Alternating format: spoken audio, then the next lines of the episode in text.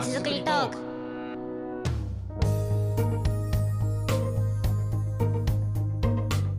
この番組は j s a r p がお届けするポッドキャストです。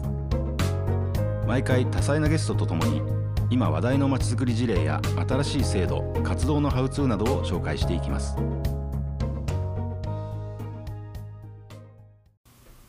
はい、えー皆さんこんにちはこんばんは、えー、j s a r p みんなのまちづくりトーク本日もよろしくお願いします、えー、j s a r p 理事の原拓也です。えー今日はですね、えーゲストスピーカーとして、えー株式会社、えーヒストリーデザイン代表取締役う久保健二さんにお越しいただきました。久保さんよろしくお願いします、はい、よろしくお願いします。えー久保さんはですねあの、えー私もあのお仕事でもご一緒おまちづくりのお仕事でご一緒させていただいている、えーとってもお大好きな方なんですけれども久保さんあのおえーっと今これ2023年12月1日収録なんですが、えー先月ですね11月の10日？10日ですね。はい。10日に、えーご本を出されまして、えーそのヒストリカルブランディングというう著書をですね、えー題材にさせていただきながらいろいろ久保さんのまちづくりに関するお話をおお聞きしたいというふうに思っていますのでよろしくお願いします。はい、よろしくお願いします。ありがとうございます。はい、こちらこそ。じゃあ久保さんまず、えっと、自己紹介をお願いできますか？はい、わかりました。えーまあご紹介いただきました、えー株式会社ヒストリーデザインの代表を務めております久保健二と申します。はいえーとですね、まあちょっとあのご紹介ありましたけれども、あの私自身はですね、現在あのヒストリーデザインというまああの観光を中心としたコンサルティング会社ですね。えーそちらの方をやりながらまた大学の方でもあの非常勤講師等を務めているので研究者兼コンサルタントというような立ち位置で、えー、といろいろと活動をさせていただいております。ちょっとキャリアとしては今回ですね本にもちょっとあの関係するところで言うと実はちょっと30歳まで歴史学者をはい。やってまして。ですよね。はい、そうなんです。で歴史学者からあの IT 企業へ転身して、うん。そこから独立して今はあの経営学にもう一回入り直して経営学者として、まあ、会社経営もしながらやっているというそういう経歴になります面白い経歴です。ありがとうございます僕もちょっとびっくりしてますね あの本のあの著者紹介のまずあの文章というか紹介文が長いですもんね。そうですねこれたくさんあるという。はいちょっと短くできるだけしたかったんですけれどもえそれだけ濃いということで。はい今あの大学でもあの教鞭取ってらっしゃいますが。はいそうです。何を教えてらっしゃるんですか？えーとですね、武蔵野大学の方ではもう本当にあの観光のマーケティングとか観光のブランディングっていうことで、まあはい。まさに今回の本で、まはい、書いているような内容をやっておりまして、神田外語大学はちょっと変わってるんですけれどもあの日本語ディベートの教えております。そういえば久保さんは名刺にあのヒストリーデザイン代表取締役それから大学のあの講師も書いてますけども NPO 法人全日本ディベート連盟専務理事というそうですね、はい。はい、あのちょっともうこの段階でもお前何者なんだっていう感じがすごい出てるんです すでにずれ始めてますけれども、はい。そうですね。あの神田外語大学ではそういったことを教えてます。ますます興味津々なわけですけども今日は、えーあくまで、えー著書、えーヒストリカルブランディングについて、えーお話をお伺いします、えー帯にですね、えーこれ角川新書から出てますけれども観光マーケティングはずれているって書いてありますね。だいぶ攻撃的な、そうですね。こちらちょっと結構攻撃的な感じになってしまっているんですけれども。これ久保さんが考えたわけ？あ、えっと、これはですね 編集者の方考えてくださってで、まあ、あの僕も、はい、じゃあこれでいきましょうということで、はい、もちろんあの一緒に話して決めたんですけども。とてもキャッチーです。さてじゃあ早速ですけれども、はい。えー中身に触れながら今日はですねあのこの「ミーマチトーク」を聞いていただくとこのお話の中でこの本の中身が知れるということですけれどもこはい。れで本は多分売れなくなっちゃいますね、あそれはちょっと困るんですけどね、まあ、ちょっとでも多分今日原さんがあの、うん。の質問で多分これを聞いたら皆さんがより読みたくなるんじゃないかなと。でもあのとってもあの読書会みたいなあの感じで楽しんでいただけたらなと思うところもあるのでそうですね。中身もあの触れながら、えー少しゆっくりせっかくですからねお伺いしたいと思っていますが。そうですね。あとは、まあ、観光マーケティングはずれているっていう、その意味も多分、あの読んでいただくとあの真意が分かっていただけるんじゃそうですね。そのシーンはあのぜひあの読んで分かっていただくということで私も付箋だらけになってますけれどもとっても楽しい本です。まずあれですねあの初めにのところで、はいあの触れられて冒頭からあの文章がとっても引き込まれるんですがありがとうございます。あのコモディティ化ってところであの触れられてますよね。はい。あのちょっと触れますけれども4ページコモディティ化の最大の問題は徹底的に買い叩かれることだっ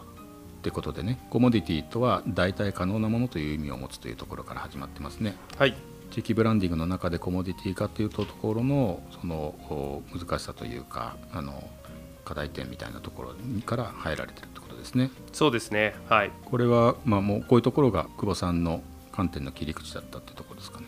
そうですね。あの6ページぐらいのところであの6ページとかうんページ数までいっちゃっていいあれですけど。はい。あのやっぱり激しい地域間競争っていうところで、やはりまあ今、地域はあの特にこのうん。ポッドキャスト聞いてくださっている方、地域やまちづくりで関わっている方多いと思うんですが、やっそうですね。ぱりここ数年、まあ、かなり激しいあの地域間競争っていうのがうん。やっぱり起き始めていると思うんですけれども、はい。まあ、その過程の中でそれぞれの皆さんが自分たちの地域を良くしようと思ってやることがかえってですね、うん。その地域のコモディティ化を実は進めてしまう危険性があるうん。ということを、あの実はちょっと感じているところがありまして、うん。例えばこれはあのよく聞く話ですが、はい。あのどこに行っても同じようなものが売ってるよねみたいなうん。こととかですね、はい。どこかで似たような風景だよねみたいなことっていうのは割と結構いろんなところで聞く、えー言葉なんじゃないのかなっていうふうに思ってまして、はい、じゃあなんでそれが起きてしまうのかっていうところですね。はい。はい、でじゃあそれをどう克服していけばいいのだろうかっていうところが、まあ、本書のまあ一つの大きな問題提起というふうな形でさせていただいているところです。ですね。ありがとうございます。そのためにこの本ではさまざまなあの事例を通してあのそのことを読者にあの伝えようとされてますですよね。そうですね事例と理論というところを、はい、あの2つ同時にこうご紹介することで、まあ、現場と、まあ、理論を、まあ、つなぐというか、はい、はい、そういうことを目指して書いてみました。うん、今日もあのいくつかあの触れていただきたいと思いますけれどもまず一つ目に紹介されているのが小樽ですね。はい、うんえー、と32ページのあたりあのとてもあの僕もあの鉛筆線引きましたけれどもあの小樽のお話に触れていただいて、えーいますが、まあ、有名な小樽運河戦争についてはい、触れていただいていますけどもここであの地元の方がおっしゃった当時の言葉ですか、はい、運河を埋めたら小樽が小樽でなくなってしまうという言葉から取り上げられていらっしゃいますね。はい、そうですね。やはりあのここにあのこの言葉がですねやっぱり全てのこう凝縮されたうん。一言なんですよね。やっうんぱりもともと反対する理由っていうのは何だったのかって言った時に、はい。えー言える言葉は運河を埋めたら小樽が小樽でなくなってしまうっていう、もう何か経済的なそのデータがどうこうとかそういうことではなくて、うん。やっぱりその気持ちとしての部分っていうところがやはりあの大きなスタートになってたっていうところですね。はい、ここではあのその運河戦争について深くはあの触れませんしそれはそれでまた皆さんあのいろんな本を読んでいただければと思いますけれども当時の運河戦争のその推進派はやはりそのこう経済的合理性だったわけですよね。さまざまなことがあったと思いますけれどもあの運河を埋めて道路ということも当然あったわけですよね。そうですね、はい、この時はあの運河を埋めて道路を作ってあの交通の要衝としてもう一度小樽を復活させようという、あの計画で実は今聞くとなんかひどいことやってるように聞こえるかもしれませんけども当時としては実はかなりオーソドックスな、まっとうなあの、はい。ねうん、その運河としてあの成功した小樽ももうその周辺のそはい。の経済基盤とその社会環境から考えると、はい。もうあの運河ではなくて次の役目を果たすべきだっていうのも一つのあのまっとうな考え方ですよね。そうですね、うん。まあ、交通のそもそも流通のあのものとしておはい。運河が作られたわけなので、うん。新しい運河として、まあ、道路を作ろうっていう、はい。まあ、発想だったわけですね。うん。に対して反対派はそれじゃあ小樽が小樽でなくなっちゃうというような言い方だったわけですよね。そうですね、うん。第一段階においてまず反対派のやっぱ意見というのはそういうところからスタートしたというところですね。うん。うんこの小樽のお話の中でやっぱりこの「〇〇がなければどこどこはどこどこではなくなってしまうっていう、あのことってそれ以上の説明はできないことだけどまあそれはそうなんだけどなっていうようなことなんだろうなと思って改めて、はい。うん、あの気づくところが多かったんですが。そうですね。あの実は私小樽が田舎だったので、はい、あのこの感覚実はちょっと僕も分かるんですよね、小樽に住んでたわけではないんですけどもやっぱり小樽がなくななんか運河がなくなったら小樽じゃないよなっていうのはあのやっぱり親戚も含めてやっぱりみんながなんか共有してた何かの考えだったので私自身もこれを聞いた時は本当になんかあそうだなっていうふうに思ったところですね。この小樽のお話とともにあの、まあ、あの並列でご紹介いただいているのが実は千葉県佐原ですね。はい、はい、そうですね。佐原の場合は大祭お祭りのことについて80年代後半ぐらいからかなあの議論された経緯を紹介してくださってますですね。はい。うん、ここここではどんなことがあったんでしょう？そうですね。ここのところはあのお祭りがあったんですけれどもやってる人たちはすごくこうもう熱狂して楽しくやっていたわけなんですが、え実はあのアンケート等を取ってみたところ実はお祭りやめた方がいいんじゃないかっていう声がかなり多かったっていうことに衝撃を受けたあ方がこのままでは祭りができない街になるっていう危機感を抱いたっていうところからこの佐原の大祭を中心にしたまちづくりがスタートするということをここでは書かせていただいてます、うん、佐原の大祭自体はあの非常に歴史のあるお祭りだったんですよね。そうですななわけですよね、はい、江戸時代からずっと続くお祭りですね。うん、ちょっとびっくりするわけですけれどもあの経済成長期の80年代後半に、えー、その祭りの開催の危機が一時期あったということなんですね。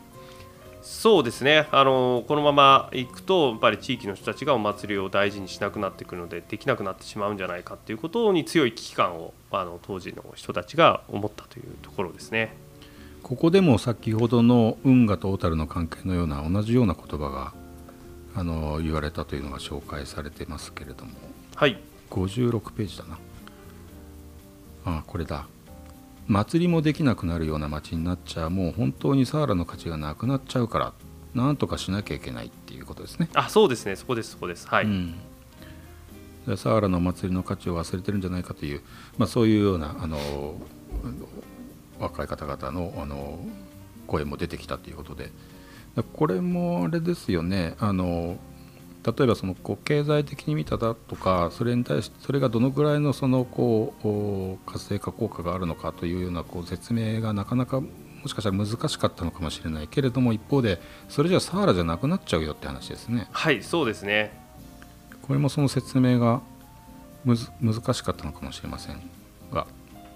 そうですね。なのであの小樽の、まあ、おける運河と佐原における大祭っていうのは2つとも何かその経済的な理由があるから残すとか頑張るというよりは、やっぱりその市民の皆さん町の人たちにとってまあこれがあるから自分たちの町だっていうふうに信じる人たちがいて、その人たちがあのやっぱりこう動き出したっていうところが一つ大きな特徴になっているというところですね。で、まあ、逆を言うとそれがなくても大丈夫な町っていうか途中でやめてしまった運が埋めてしまった町だったりとかそういうのもあるわけなので、はい、えー、この人たちにとっては少なくともこれが自分たちの町と他の町を区別する大きな要素になっていた、うん、まあ、僕の言葉で言うと、まあ、ある種のブランドになっていたというふうに捉えることができるんじゃないかなっていうふうに、えー、考えています。うん。うん、あの94ページにあの歴史による具体的な差別化ってところにも触れてますね、はい、理論の部分に入りますけど、はい、ちょっとご紹介しますと歴史文化は模倣困難性と希少性という2つの性質によって脱コモディティを実現するブランディング効果があるということですね。はい、小樽とサハラそれぞれ運河と大祭を地域の象徴として感じてきた住民によって推進されたと紹介していただいてますね。はい、住民にとってその取り替え不可能なものっていう表現も久保さんされてますけれども、そうですね。はい。あの例えば運河っていうのはそもそも機能だけで見ると流通ををの機能を持ったものなので、うん。機能性だけで考えると道路に変えてもいいわけなんですけれども、えーところが、えーとまあ、本の中で触れているんですけれどもあのプレイスっていうまあ概念がありまして、はい。これはプレイスっていう概念になってくるとそれは取り替えることができないやっぱ情緒的な価値を持ったもの、うん場所になるということで機能性を超えてくるんですよね。例えばその運河の場合ですとええそれがあの場所まさにプレイスだったから変えられなかった、えー大切なものだということになってるんですけどもあの大祭の場合は場所ではないですけれどもあの同じようなえーもので、えーやっぱりお祭りっていうのは他には代替のできないものとして、えー、と皆さんが考えてらっしゃったということだろうと思ってます。これ面白いですね。あの33ページに、えー触れていただいている今のうんスペースとプレイスは、えー法政大学の堀川三郎先生のあの5本からのおそうですね。話ですね。はい。あのちょっと触れますと空間と場所という概念で堀川先生は説明されていると。空間は、まあ、スペースと、えー訳されてますけれども空間とは機能的なものでありえ環境を均質で誰にとっても同じものとして、え把握すると。空間は取り替え可能なもので何にでもなり得ると。一方で、え場所ここで、えスペースに対してプレイスというふうに訳されてますけど場所は機能を超えたかけがえのない意味を持っていると。そこに関わる人々の価値観や付与された意味によって規定されると。今久保さんがおっしゃった、場所としての重要性というところで、まあ、要するに守るべきものは守るんだっていうような、はいそうですね。あのまあ、大祭にしても運河にしても地元の人たちがその当時おっしゃったものは、まあ、場所、はい。ここで堀川先生が言うところの場所の方ですはいよね。はいうん、でもこの場所のこと、まあ、あるいはそのいや守るんだよとかそれがなかったらう僕たちの僕たちの地域じゃなくなっちゃうよっていうのはこれなかなかこう説明が難しくてもっとロジカルに説明できることに負けちゃいがちですよねそうですね。パターンって。そうですね。あのまさにそうですね。あの特にはまあ行政だったりとか経済的なものっていうのは何かの裏付けとか数字みたいなものが、の中で進んでいくことが議論が多いのでうん。あの大事なんだよだけだとなかなかやはり説得することは難しかったりとか、そうですね、はい、そうなってくるっていうところをじゃあじゃあでもでも大切なんだよっていうのをどうすればいいんだろうっていうところがやっぱりこの事例の中で、えー大きな一つのチャレンジになっているとじゃあそれをどう乗り越えていったのかっていうことについてあの書いているというところですね。そうですねその辺のところを掘り下げつつ、えー他の事例についても触れていきますけれどもそろそろいい時間になりましたので、えーこの続きは次回ということにさせていただきましょう、はい。えーぜひ皆さん、えー本を手に取りながら聞いていただくと一緒に読書会に参加するような気持ちになっていただそうですけますのでね、まあ、はい。えーえー一応そういう、